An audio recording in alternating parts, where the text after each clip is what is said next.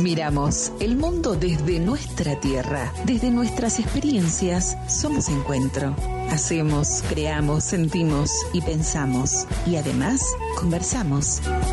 Desde el Instituto Rodolfo Kusch de la Universidad Nacional de Jujuy, iniciamos Conversaciones en el Kusch en su cuarta temporada. Con ustedes, sus conductores, Daniel González y Selene Flores. Sean bienvenidas y bienvenidos. su paso se va abriendo. La frontera cuando el sol viene saliendo, su calor nos va abrazando y todo el suelo se ilumina. La frontera, la frontera se imagina porque somos de esta tierra y esta tierra es nuestra casa. Hola, ¿qué tal? Bueno, ya comenzando una nueva edición de Conversaciones en el Push por la radio de la Universidad Nacional de Jujuy 92.9. Como ustedes ya saben, vamos todos los lunes de 14 a 15 horas y siempre con entrevistados, ¿no? Con eh, todo el bagaje de conocimiento que nos brindan en este espacio que está promovido por el Instituto Rodolfo Push, cuyo director y además conductor de este programa es Daniel González. Lo vamos a saludar, quien les habla, Selene Flores. Comenzamos así una nueva edición de Conversaciones en el CUSH y por supuesto esta vez también con un entrevistado de lujo que ya está conectado. Daniel, buenas tardes, ¿cómo estás? Hola, buenas tardes, un saludo a la audiencia, a vos Selene, a Hernán Cabrera, nuestro eh, personal que está ahí a cargo de los controles técnicos, superando un pequeño problemita y ya estamos conectados con nuestro entrevistado de hoy. Y hay un tema que está en boca de todos, ¿no? continuamente, que es China, por un motivo, por otro, desde si algo es chino, así vamos a tener la solución del problema de deuda externa con China, digamos, de los temas menores hasta lo, los grandes temas, siempre eh, últimamente está apareciendo China. Pero China diría que es un gran desconocido, no sabemos, tenemos este, ideas muy, muy, muy básicas. Creo que la mayor parte de la población eh, recién se está enterando cuál es la moneda, por ejemplo, oficial de China, ¿no? Eh, y sí sabemos que es un país muy lejano, está en las antípodas, está el, exactamente del otro lado del planeta. Y, y para enterarnos un poco más, hoy invitamos y le agradecemos mucho que haya aceptado a un especialista en estos temas, un sinólogo, así se llaman los especialistas en, en los temas chinos, un sinólogo que es Francisco Tayana. Buenas tardes, Francisco, ¿cómo estás? Buenas, Daniel, buenas, Elene, muchísimas gracias por el espacio.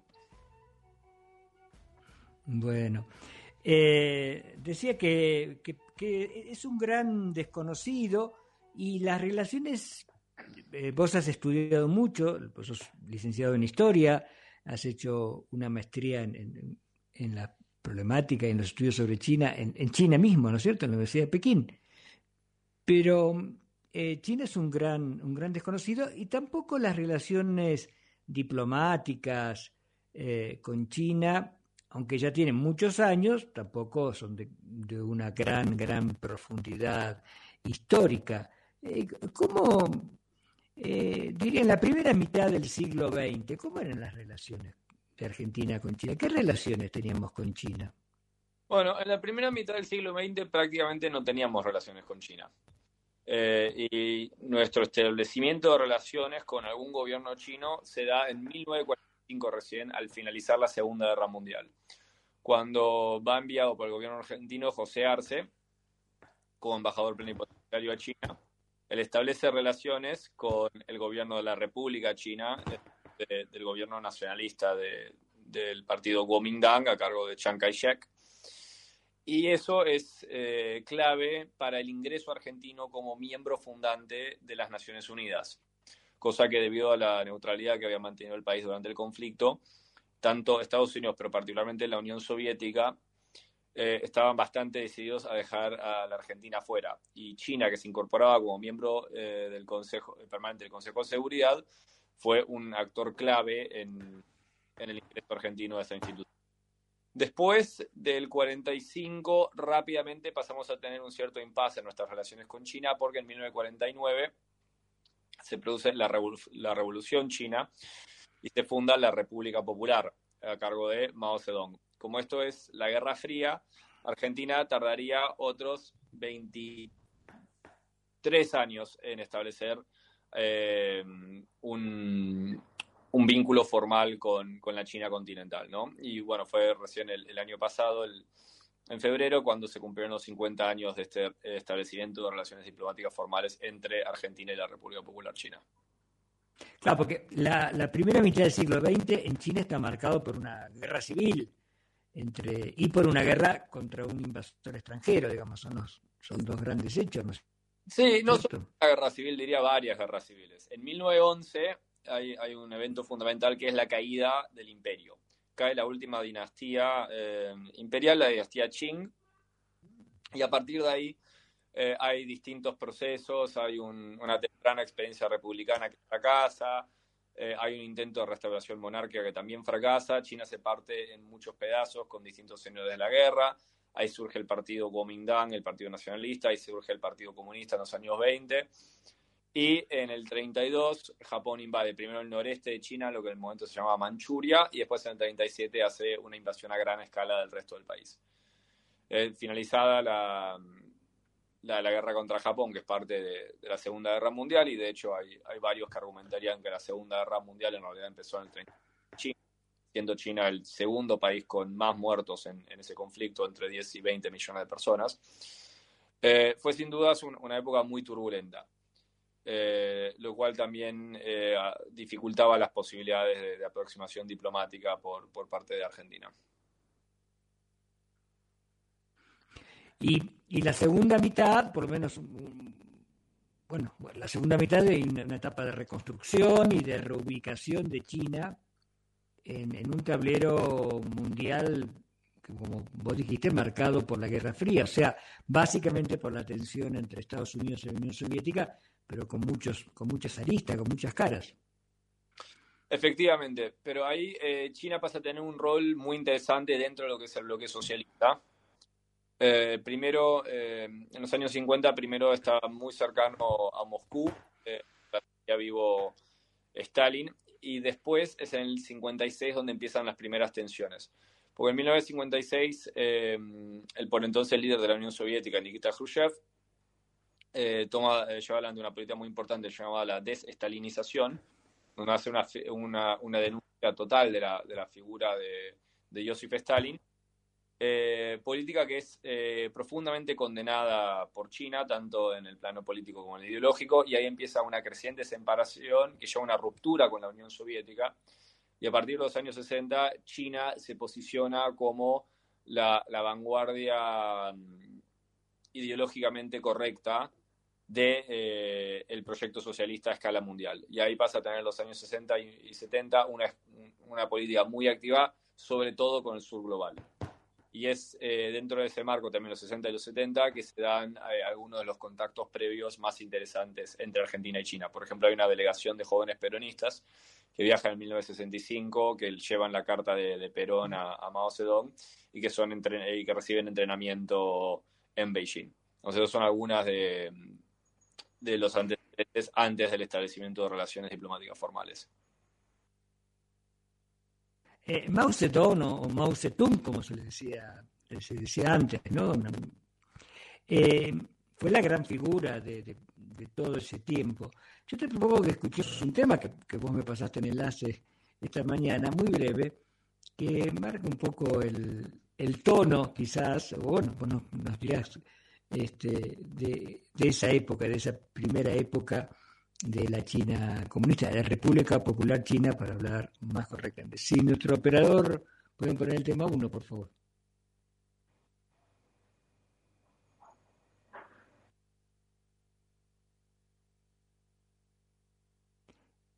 Te cuento que normalmente presentamos el tema con el nombre, pero ya estamos muy preocupados por meter la pata con los nombres chinos a ver, que, a ver. Ahí el tema que, que les Si pasé. nuestro operador puede y si no, seguimos hablando. El, el tema que les pasé se llama Dahai Hangshin Kao que significa navegar los males, eh, navegar los mares depende del gran timonel, que es una de estas canciones, digamos, de, de la época del maoísmo que, que, refleja mucho, digamos, lo que era el fervor revolucionario en los 60. Bien, y después... A ver si lo podemos escuchar. Sí, en un ratito nos gustaría también por ahí eh, preguntarle a Francisco, ¿no? Acerca de su experiencia viviendo allí en China, bueno, formándose y además interactuando con toda esa cultura tan rica, milenaria como es la cultura de Oriente. Así que eso en un ratito, pero antes, cuando Hernán lo disponga, vamos con esta canción patriótica de la China comunista. Creo que estamos. Vamos.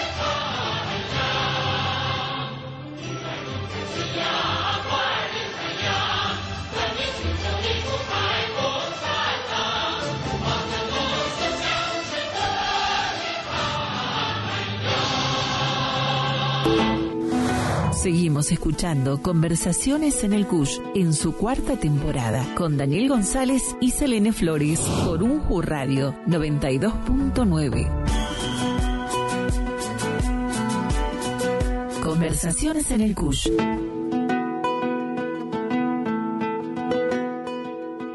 Bueno, volviendo aquí después de esta, de esta breve marcha, Francisco, eh, con esta figura que decíamos que era, bueno, muy importante no solo en China, sino a, nivel mundial y con, este, jugando en, eh, en el, liderazgo del el bloque socialista como fue Mao Zedong. Sí, eh, y ahí, bueno, la, competencia y la rivalidad entre la Unión Soviética y eh, la China de Mao llega a, niveles críticos a, lo largo de los 60 y los 70.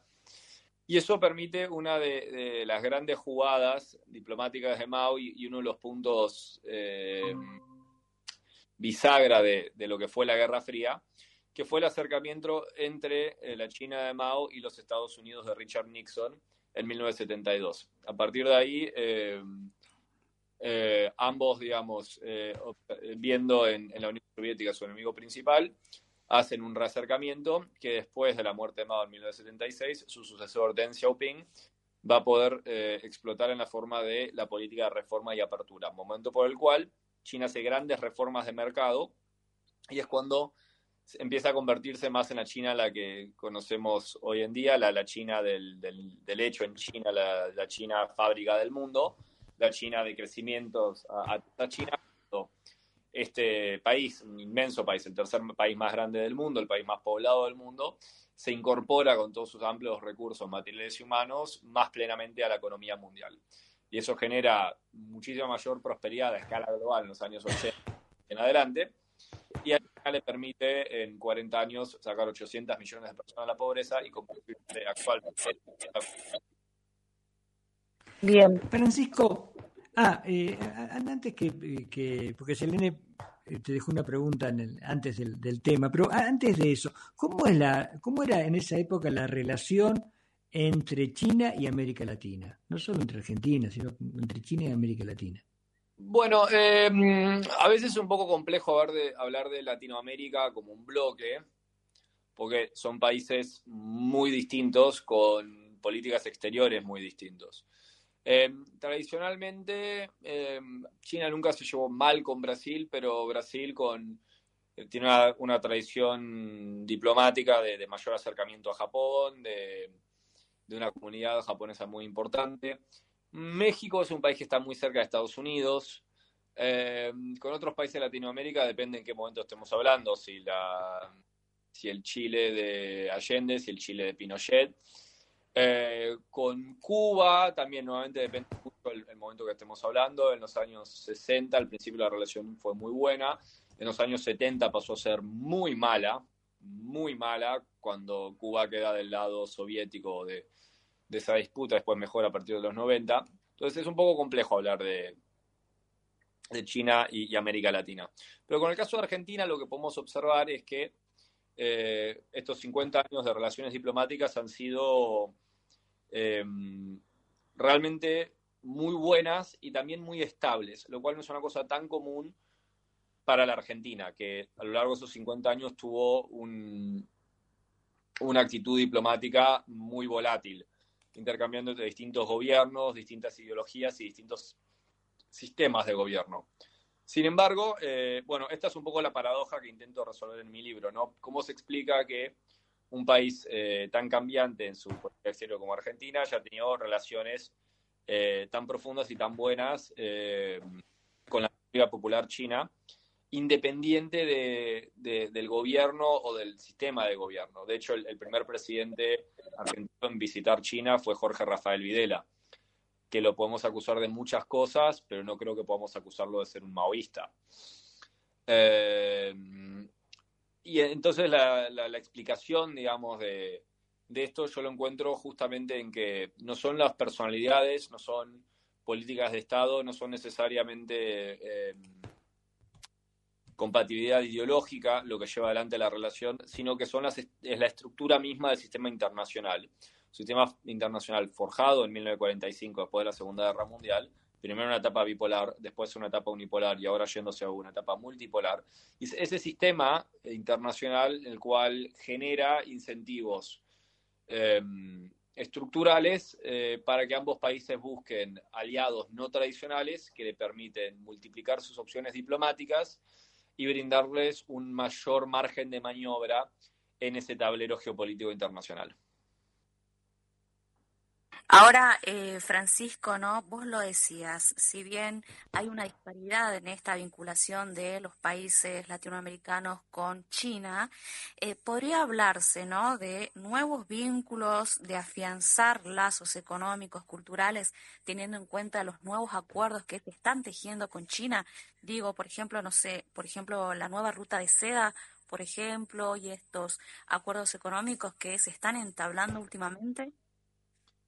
Eh, hay una, digamos, eh, me parece que es cierto que hay un avance en, la relación de, China con América Latina.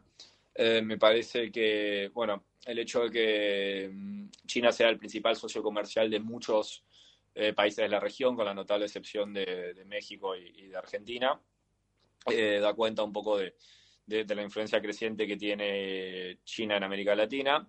Está la, la, iniciativa La Franja de la Ruta, que, vos hiciste alusión comúnmente llamada la, Nueva Ruta de la Seda, que es un proyecto de infraestructura a escalas continentales, eh, a los cuales se han sumado algunos países. Eh, el país más importante por lejos de la región en, en sumarse a esta, a esta iniciativa ha sido la República Argentina el año pasado.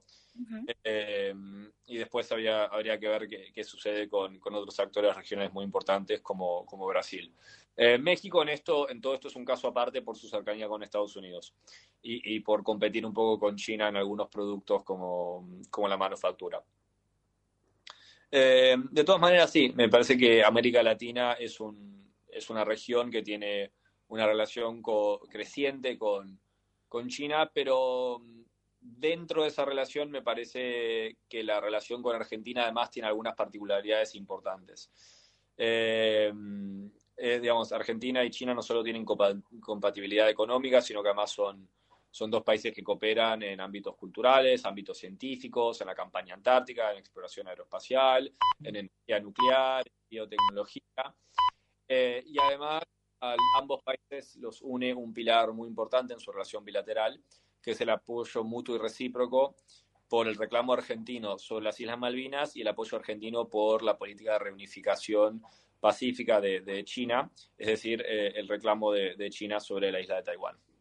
Bien, bueno, Francisco, te propongo, vamos a seguir desarrollando este tema, teniendo en cuenta que vos sos un especialista ¿no? en temas relacionados con este gigante asiático como es China. Les decimos a la audiencia que estamos entrevistando al sinólogo Francisco Tayana y en breve vamos a volver con esta entrevista sumamente interesante que nos está brindando él, pero antes te propongo, nos vamos a escuchar un tema, ¿sí? De Osvaldo Pugliese, justamente un tema de 1958, Gente Amiga, porque de eso se trata. Ya volvemos.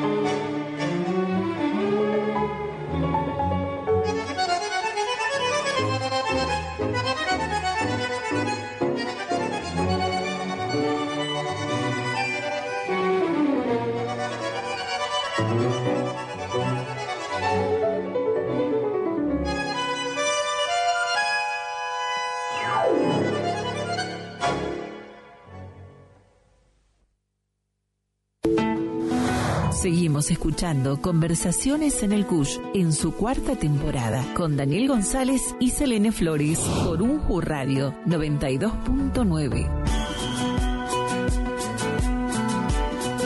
Conversaciones en el Cush. Regresamos luego de haber escuchado esta canción de Osvaldo Pugliese, que tenemos entendido, y esto también por ahí Francisco nos puede corroborar, que eh, fue dos veces a China, ¿sí? Y este tema de Pugliese también estaba en el repertorio allí tocado en este país. Em, porque bueno, Francisco Tayana, con quien ahora estamos dialogando, es un experto, ¿no? Sinólogo, historiador y además estuvo viviendo allí en China Y Francisco, una cuestión ahí que quiero resaltar, la excelente pronunciación que tenés también en cuanto a lo que es eh, este idioma, no tan milenario. Pero vamos a continuar, ¿no? Hablando acerca de lo que implica estos lazos entre China, Argentina, Formalmente, bueno, ya se han establecido vínculos, pero Francisco, en cuanto a esta relación que tenemos con el país oriental, ¿hay algún componente cultural previo que haya existido para que puedan florecer este vínculo formal, podríamos decirlo de alguna manera? Bueno, eh, digamos, a partir de los años 50 y los 60 eh, hay, hay intercambios. Eh, hay, hay distintas personas que viajan a la República Popular China en la década de los 50, desde empresarios, artistas, a intelectuales. Eh, en los años 60 también, eh, bueno, mencioné, yo en mi libro tuve la, oportunidad de, entrevistar tanto a Pancho Gaitán y, y, Jorge Rulli, quien falleció hace unos días lamentablemente. Ellos fueron en 1965 para allá, eh, una visita más oficial. Eh, también pude entrevistar para mi libro en 1966 a, Eduardo Josami, que fue con la Asociación Mundial de Periodistas. Eh, che Guevara también representando a Cuba, pero fue en, una visita oficial a China y se entrevistó con, con Mao Zedong. Digo, más allá del establecimiento de, relaciones formales, siempre hubo diálogo y nunca dejaron de de haber intercambios. Aún en, la primera presidencia del general Perón, él, sobre, él tenía eh, comunicación con la República Popular China, sobre todo a través de las, eh, de las dos embajadas en Suiza. Y, de hecho se especula que, Perón podría haberse estado avanzando hacia un, un de, la República Popular China, pero posteriormente fue, fue derrocado en 1955 y eso nunca pudo llevarse adelante. Entonces, digamos, los vínculos siempre existieron eh, de alguna manera u otra, pero es realmente a partir del 72 cuando empiezan a dar eh, saltos cualitativos sustanciales. Perfecto. Bueno, y algo que te había dejado planteado en el primer bloque y tenía que ver, ¿no? Con que nos puedas por ahí relatar un poco, aprovechando esta entrevista, de cómo fue la experiencia allí en China, ¿no? ¿Cuántos meses estuviste viviendo? El tema cultural, eh, ¿Cómo resultó esa experiencia puntualmente? No, en caso mi experiencia eh, personal fue, fue la verdad que muy divertido. Yo estuve viviendo dos años en Beijing entre mediados de 2017 y mediados del 2019. La verdad que mm, como experiencia formativa yo, yo la disfruté muchísimo, un, gran lugar para, para, ser estudiante, de hecho hay un montón de becas para, para irse a estudiar allá. Eh, a todos a, aquellos que estén interesados a, que investiguen, a que se fijen, a que me contacten si quieren. Ah, hay muchas posibilidades de ir a hacer maestrías, doctorados, estudiar becas de idioma.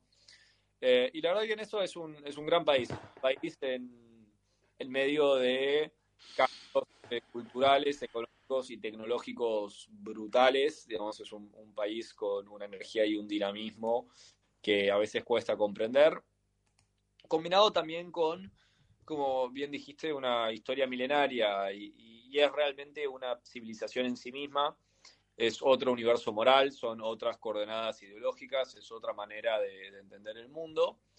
Pero en eso sirvió, a, mí personalmente me sirvió a muchos niveles, también para, para, comprender que muchas veces cuando uno habla del mundo, uno no le está hablando de Occidente y uno está equivocado, porque el mundo y Occidente son dos cosas bien diferenciadas. Entonces, eh, en distintos aspectos, eh, China es un, país que a uno le, corren los parámetros, ¿no? Y, uno mm, incorpora una manera mucho más amplia de ver el mundo. Eh, también un país muy lindo para viajar. yo creo que si combinamos naturaleza, cultura y modernidad, es el país que más cosas tiene para ver en el mundo desde grandes ciudades como Beijing y, Shanghai, a las cuales se suman muchas otras, Hangzhou a Chongqing, a Tianjin, a Harbin, a Hong Kong, a Guangzhou, a Macao. Naturaleza también preciosa, desde la montaña más alta del mundo a osos pandas y a desiertos y a selvas y a tigres siberianos y elefantes. Y también en cultura, ¿no? La, de la Gran Muralla, a los soldados de terracota, la ciudad prohibida, realmente muchas de, las joyas de la humanidad se encuentran en ese país. Con lo cual, eh, nada, como, como experiencia es muy recomendable, muy, muy, muy recomendable. Francisco, y en cuanto a lo social, ¿no? Digo, los reclamos por allí que puedan haber por eh, cuestiones laborales, salariales, ¿eso, ¿eso se ve allí? Eh, ¿Como que está permitido? ¿Cuál es el panorama? Bueno, dentro de eso tenemos que entender que es otro sistema político y otro sistema económico, ¿no? Eh, a pesar de las reformas de, de mercado y una gran, digamos, eh, sociedad de consumo, sigue siendo un país socialista, ¿no? Eh, gobernado por el Partido Comunista de China, con un diseño marxista-leninista similar al que tenía la Unión Soviética. Con lo cual, el tema de los reclamos y el tema de las, digamos, las expresiones de disatisfacciones tienen dinámicas distintas a las que podrían tener eh, en, un país como el nuestro, ¿no? Eh, la eh, reclamos y eso por, por cuestiones laborales no se ha visto mucho en los últimos años. Las protestas más grandes que hubieron, y fueron las protestas más grandes que, se dieron en varias décadas, fueron en diciembre por la, continuación ya al tercer, llegando al cuarto año de, de la política de COVID-0, en el cual China había logrado eh, mantener un, control muy estricto en el tema sanitario y, y ha sido de los países con la menor cantidad de muertos del mundo hasta el momento, pero esto estaba generando un, una creciente, un, creciente malestar en la, en la, población que salió a las calles a, protestar y digamos el, el, partido tomó nota de, de, esta realidad y, mostrando bastante flexibilidad en muy poco tiempo lograron hacer un giro de 180 grados y, hoy por hoy han eliminado la, inmensa mayoría de, las restricciones sanitarias, con lo cual eh, también nuevamente en esto, o sea, la, capacidad de, adaptación de China nunca deja de ser remarcable. Claro, ya pasamos después, gracias por, por esta, estas palabras, por, por contarnos tu experiencia, Francisco. Ya para la última parte queremos dejar ¿no? que eh, vos nos cuentes sobre las relaciones actuales entre eh, China y eh, América Latina, Argentina puntualmente, cuál eh, es la perspectiva que vos crees sobre este vínculo, pero antes quería hacerte una pregunta. ¿Vos crees que a futuro, ¿no? teniendo en cuenta los próximos años, eh, va a continuar este ritmo de crecimiento, de desarrollo económico de China? Eh, esto también teniendo en cuenta por ahí las diferentes cuestiones, ¿no? Como por ejemplo el envejecimiento de la población, esto también producto de políticas sociales que ha llevado adelante el gobierno chino y si esto puntualmente, por ejemplo, el envejecimiento poblacional que tiene China puede repercutir en lo que es eh, la mano de obra en la parte de la industria, eh, que eso realmente sería como eh, un punto central ¿no? en este desarrollo económico. ¿Se va, ¿Se va a mantener o habría cuestión de revertir eso? Bueno, ahí em, mencionaste dos cosas al pasar, eh, las empleaste de manera casi como sinónimos, que son crecimiento económico y, mayor desarrollo. Eh, y, me parece que en este punto es importante diferenciar las dos. El crecimiento económico de China eh, se viene manteniendo y también se viene ralentizando a lo largo de los años. Por factores, entre ellos también el hecho que es una economía muy digamos, eh, hace 20 años más fácil a China de repente al 12% cuando su economía era mucho más chica y todavía quedaba mucho más por hacer. Ahora, en la medida que la economía eh, madure, eh, crezca, se vuelva mucho más sustancial, es mucho más difícil mantener esas tasas. Aunque, claro, un crecimiento del 5% de la economía de China, de, la economía de China de hoy al 2023, también eh, en términos absolutos puede ser mucho más significativo que el crecimiento de la economía china al 10% en el 84, por decir algo, ¿no? Eh, entonces, eh, la economía china es más grande, por lo tanto, proporcionalmente va a crecer menos, va a crecer a tasas menores. Y sí es cierto que el tema del envejecimiento de la población es un desafío importante al que se enfrenta China, como se enfrentan varios otros países en el mundo, notablemente Japón, Corea del Sur, Italia, entre otros pero la clave para mí ahí del futuro de China en su conjunto está en lo segundo que dijiste que es del desarrollo. Eh, y China actualmente está en, un periodo crítico en el cual en los próximos 15, 20 años tiene que dar saltos, no tanto cuantitativos, sino más cualitativos en, su matriz productiva. Es decir, si logra a través de la aplicación de tecnología, la automatización, la inteligencia artificial, no solo ameliorar el impacto de, la población, sino que también lograr desarrollar eh, sectores cada vez más de punta y de vanguardia dentro de su economía para producir cosas de cada vez mayor valor agregado. Ese es el, desafío que está teniendo China en este momento. Eh, Francisco, ¿me escuchás? Sí. Eh, yo tuve algunos problemitas con Internet. en este momento estamos en, un cambio de época, ¿no es cierto? Donde después del fin de la Guerra Fría había una, una única potencia hegemónica y en este momento estamos en pleno cambio donde aparecen otras, otras potencias. China tiene una tradición de plantear un, mundo multipolar, ¿no es así? Vos lo planteas en tu libro, que por cierto editó la Universidad Nacional de Quilmes sobre Argentina, China y, las relaciones eh, con, el, con, el, mundo, sus relaciones internacionales, eh, una historia de estas relaciones, eh, pero eh, vos lo planteas ahí, ¿hay realmente una vocación fuerte de China por construir un mundo multipolar o hay una solapada pretensión imperialista? no, me parece que digamos, la tradición de la República Popular China siempre ha sido profundamente multilateral. me parece que siempre ha apostado por distintas eh, movimientos, y organizaciones, desde las Naciones Unidas hasta los no alineados. Eh, me parece que el surgimiento de un mundo cada vez más multipolar es una realidad. Eh, cuando uno ve el caso del crecimiento no solo de China, sino de otros actores de, peso cada vez más importante en el escenario internacional como la India, me parece que la realidad apunta en esa dirección. Eh, más allá de lo, que China pretenda o no. En ese sentido, eh, respecto a, si China tiene alguna venta imperialista, en esto me gustaría mm, hacer una diferencia muy importante entre lo que ha sido tradicionalmente la influencia china en el mundo y lo que ha sido la, influencia occidental. Occidente es, un, es una región del mundo con, valores en generalmente profundamente universalistas y con vocación evangelizadora.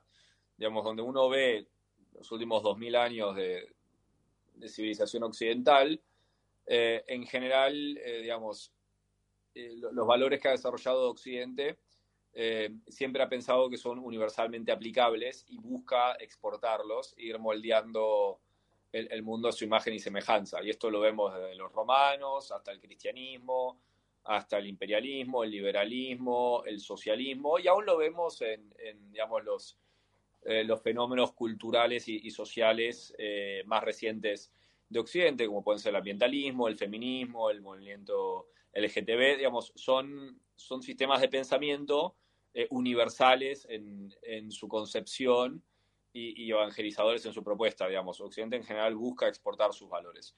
Este no es el caso de China. China no cree en un modelo chino. China cree que existe una China, que es un, fenómeno único e irrepetible por una serie de motivos. Entonces, eh, China no busca, digamos, sinizar, o sea, volver más chino a otras partes del mundo. No, le importa sinizar Madagascar y que Madagascar sea más parecido a China. sí, obviamente siendo la segunda eh, economía más grande del mundo, tiene sus intereses, tiene sus intereses geopolíticos, geoestratégicos, tiene sus intereses eh, más eh, existenciales, tiene sus intereses más secundarios y en todo eso se mueve como se mueve un Estado que busca maximizar su nivel de influencia en el mundo y, minimizar sus niveles de subordinación a otros. Pero digo, eso son parte de las reglas de juego de la geopolítica. Francisco, quiero hacerte un comentario y después una pregunta. El, comentario es, vos sos nieto de Jorge Tayana, que fuera rector de la Universidad de Buenos Aires y ministro de Educación del presidente Perón, ministro en la tercera presidencia de Perón, ¿no es así? Eso es correcto. Eh, en esa, durante la gestión de, tu abuelo como ministro de Educación, en el año 1973, eh, se discutió en el Congreso y lo tomó el Poder Ejecutivo y lo, presentó una, una iniciativa jujeña que venía de un tiempo, que tenía mucho consenso, que era la creación de la Universidad Nacional de Jujuy. Eh, finalmente, los, en diciembre del año 73, eh, se aprobó y se, y se, promulgó la ley de creación de la Universidad Nacional de Jujuy, que empezó a funcionar en 1974. Pero estamos este año en el 50 aniversario de la Universidad Nacional de Jujuy, en el cual tu abuelo tuvo un papel importante, porque él, desde el Ministerio de Educación, promovió eh, la sanción de la ley, al igual que los senadores y, diputados jujeños de ese momento. Pero te quiero contar que cuando asumió, el, rector asumió el primer día hábil del 74, en enero, y el, padre Moreno, un, sacerdote de aquí del clero local, que después tuvo que exiliarse durante la dictadura, y su, la primera resolución fue designar al presidente de la República, Juan Domingo Perón, como profesor honorario. Y la, la siguiente resolución fue designar a tu abuelo como profesor honorario de nuestra universidad. Así que eh, es una en el año 74, enero del, del, 74. Eso te lo quería contar como una anécdota este, más este, de, tono personal, pero sí importante para nosotros porque estamos justamente en el año del cincuentenario de la, de la creación de la universidad. Eh, y, y, la pregunta que te quería hacer es si vos crees que, que, el, desarrollo de las relaciones eh, comerciales eh, y económicas, incluso más allá de lo, comercial, con China, puede tener, hoy está muy concentrada en, durante mucho tiempo, por lo que vos contás en tu libro, la relación era superavitaria para Argentina, o sea, exportábamos más de lo que importábamos, exportábamos básicamente mm. granos, productos agropecuarios, e importábamos muy poquito. Eh, pero, bueno, hoy la, situación eh, es distinta porque la importación de productos industriales eh, o industrializados chinos es, muy importante. Pero si vos crees, te imaginas que la, esta relación con China puede tener una, una mejora en la pequeña producción eh, argentina, o sea, no solo en los agronegocios, que evidentemente tiene una importancia muy, muy grande, sino también en la pequeña producción, en la producción cooperativa, o sea, en, la producción de algún tipo de producto que, que puede ser también un bien cultural, por supuesto, no solo este, industrial, eh, en el sentido habitual de la palabra, eh, que pueda tener algún tipo de relación beneficiosa para la Argentina en esa, en esa lógica. ¿Hay algún tipo de demanda que a vos se te ocurre? Tipo estoy hablando, ¿no? Que en, China, que eh, la pequeña producción argentina pudiese satisfacer o acercarse o intentarlo, por lo menos, pensando que el trabajo es uno de los problemas grandes que tenemos nosotros, ¿no? A ver, em, demanda para productos argentinos en China hay, y de hecho en general hay una buena concepción de los productos argentinos, no solo, digamos, vino y oleaginosas o carnes, digamos.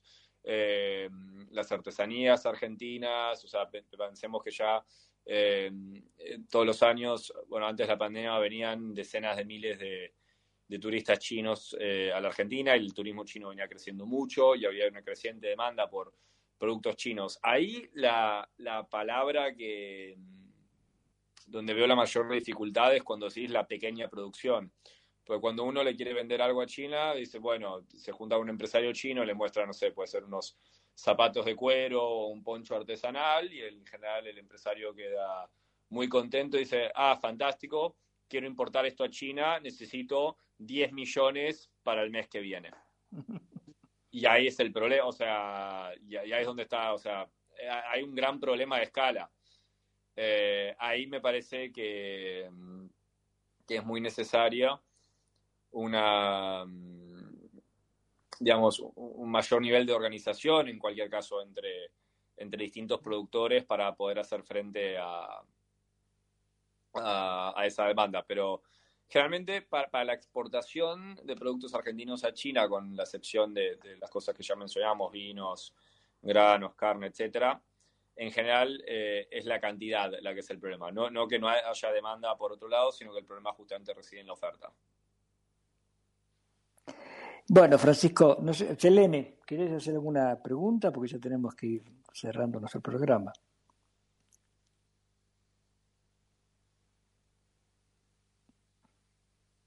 Bueno, la tenemos silenciada a, a Selene. Eh, nos pasaste dos temas, me pasaste dos temas de... eh, pasamos uno que es un, un- un tema antiguo de, de- ligado a eh, partidario, de, de- de ensalzamiento de la figura de, de Mao. Y este segundo tema es más actual, el que vamos a escuchar ahora, para- ya para despedirnos. No, no, no, Eh, los años 60.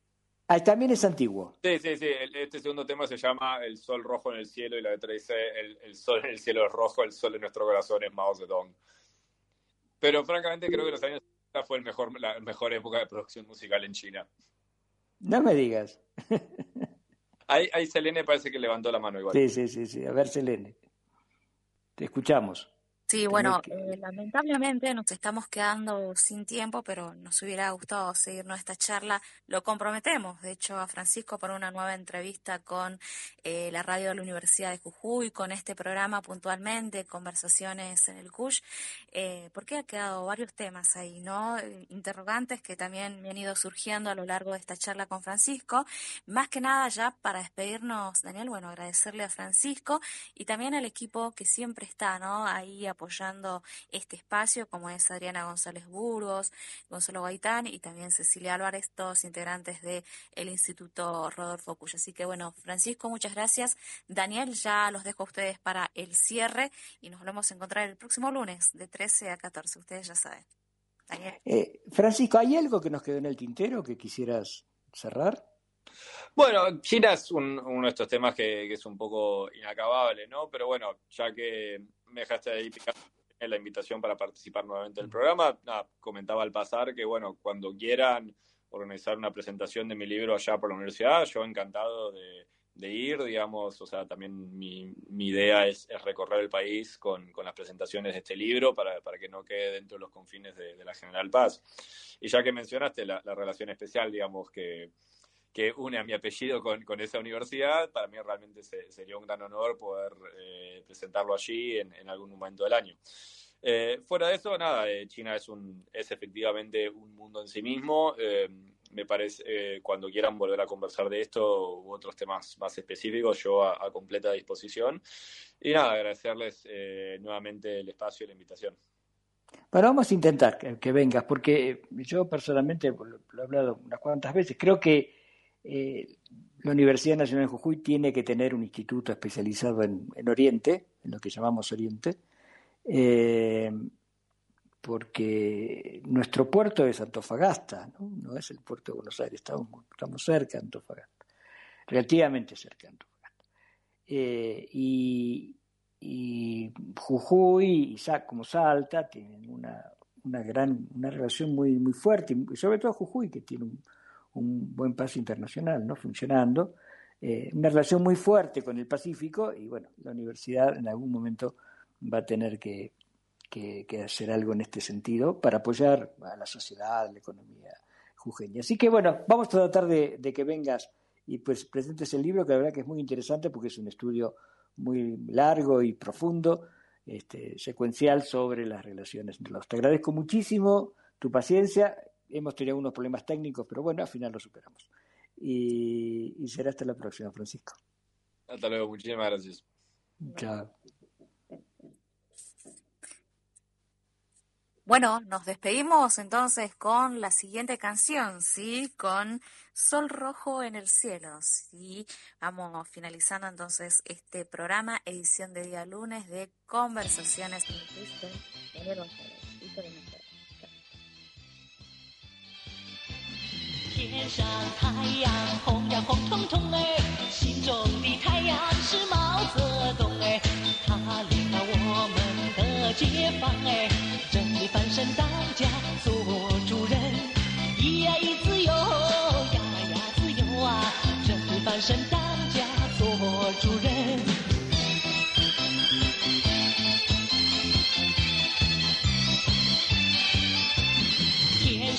太阳红呀红彤彤哎，心中的太阳是毛泽东哎，他领导我们奋勇前进哎，革命江山一呀一片红哎，一呀一自由呀呀自由啊，革命江山一片红。